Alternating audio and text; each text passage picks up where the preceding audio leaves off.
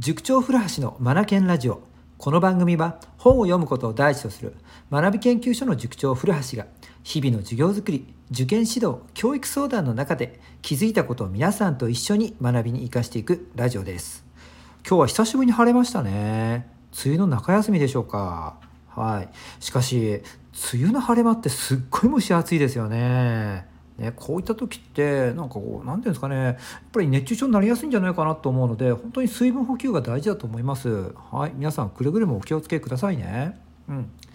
さて最近ねなんか数学の話題がねニュースですか、うん、よく入ってくるんですよね。だから今日ね数学について改めてね考えてみたいと思います。はい。まずあのあれですよ。政府がねうんとこう理数系の大学理系か。理系大学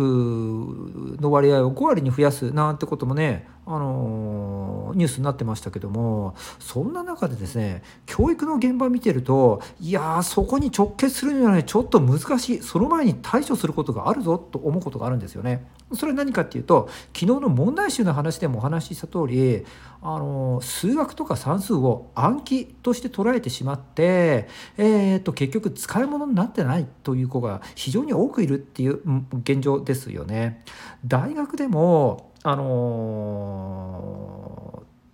小学生の5年生で学習する割合があるんですがあの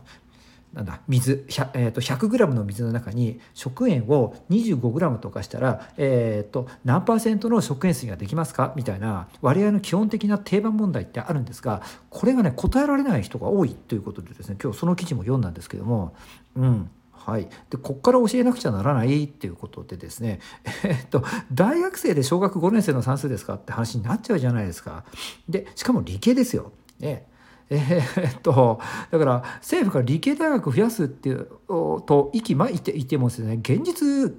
はですねえー、っと理理数的思考がですね追いついてない人たちがかなり多くいるということなんですよ。ここ直視したいですよね。うんでなんでそんな人たちが多いのか、えー、ということなんですがまあ現場で見ている限りですよ。あのあれなんですよね。やっぱ算数を数学を暗記で捉えてる子たちがね非常に多いっていうところなんですよね。ここをなんとかしなくちゃならないと思うんですよ。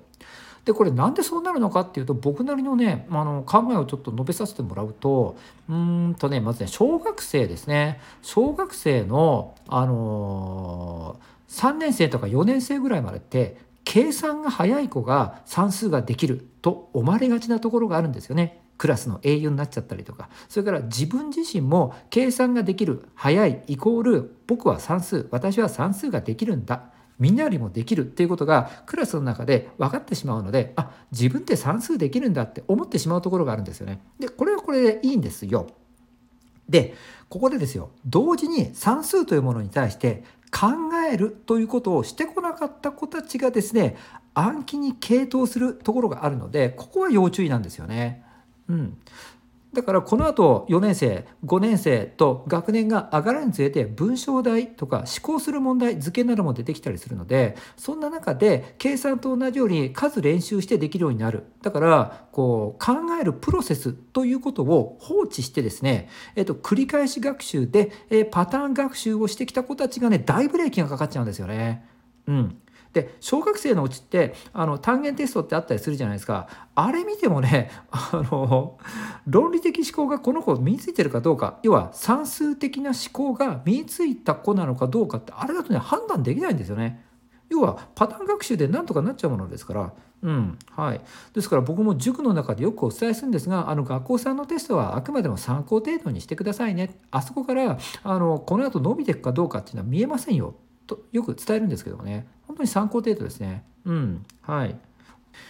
はい。それでですね小学生の話に戻しましょうか。5年生になると思考系の文章問題とか立体、えー、図形の問題が出てきたりするんですがパターン学習繰り返し練習してるだけでできるようになってしまったりするレベルなのでここでもねまだよくわからないんですよね。算数とか数学的思考が身についてるかどうかっていうのは。でこれが中学行ってもってこの間お話ラジオでもお話しさせてもらった通りですがあの繰り返し基礎基本を練習させて、えー、とそれでこう数学の点数を取れるようにするみたいな指導があの 結構一般的になされてたりするので数学の本来のね論理的思考演疫とかさそれから機能法とかさこういったものを使ってですねあの論理的なプロセスというのを鍛錬したいんですがそんなことやってないんですよね。うんね、高校入試だってパターン学習で解けてしまったりするのでそういつになっても数学的な思考を訓練する場がないんですよね。でこの子たちが高校に行って進学校に入ったとしてもやっぱりパターン学習で何とかするのでここでやっぱりできなくなっちゃうんですよね。はい。うーん困ったもんだ。はい。だから早い段階から考えるっていうことをさしたいですよね。もうこれはね学校さんではちょっと無理かなと思うのでやっぱり各家庭で対応するべきなんじゃないかなって僕は思うんですよね。うんはい。まあ、まずはですね、えーと、思考をさせることっていうか子育てにおいてすごく重要かなと思います。具体的に言ったら日常会話に論理的思考を入れていくことですよね。うん、でもっと具体的にいくと「なぜ?」とか「どうして?」まあこの2つでしょうね。なぜなぜと聞くことによって抽象化させられます。うん、これ立派な論理思考ですよね。それからどうしてっていうことで具体化させられますもんね。これも立派な論理思考ですよ。なぜとどうしてを繰り返しながら、もし余裕があれば、これを図解させて抽象とか具体っていう言葉まで結びつけて、あの家庭の中でもあのなんだろう遊びながらですね、会話を楽しんでもらえたらもう理想的かなと思うんですよね。これが数学の論理的思考につながっていくんですよ。これが必要なんです。うん。はい。算数数学できる子たちっていうのを分析していくと大きく2つに分かれます。一つは解放を暗記しているパターン。うん、テストで点数は取れるんですけどね実は内訳は解放暗記だった。うん、でもう一つが論理的思考で考えてる子たちですね。うん、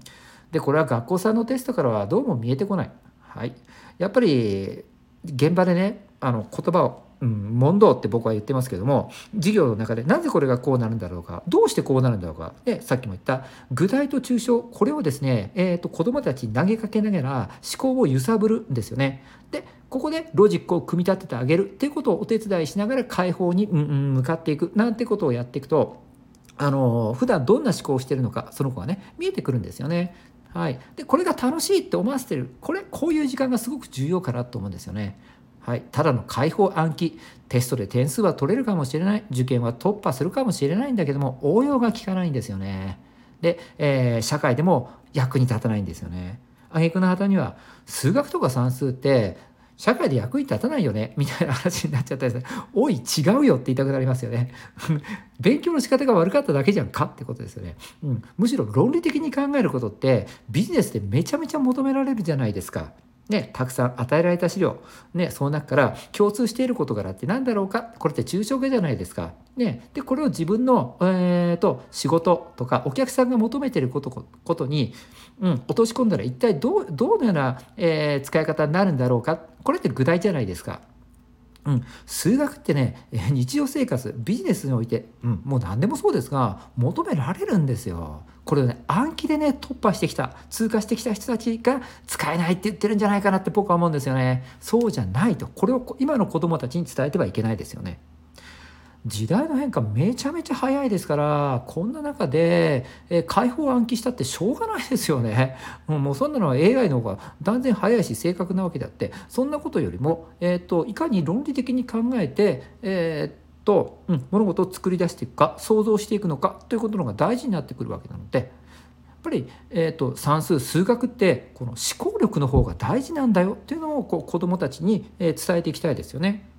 そして、うん、これ、あのー、直球ストレートで真面目にこんな話してしまうと子どもたちって難しそうだなとか面倒くさそうだなと思ってしまうので日常会話の中にですねなぜどうしてというのをですね、あのー、話し相手聞き相手聞き役としてですね親御さんがですね子どもの会話に付き合ってあげる。それだけでも数学の論理的思考って身につけられますから、うん、このような形で楽しくねえー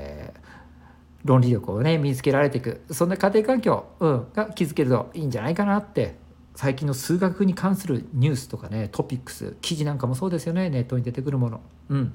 こういうのを読んで、えー、思ったところなんですよ。はい。さあ皆さん最後までお聴きくださりありがとうございました。はい。それではリードモアラーンモアチェンジダグループ素敵な一冊を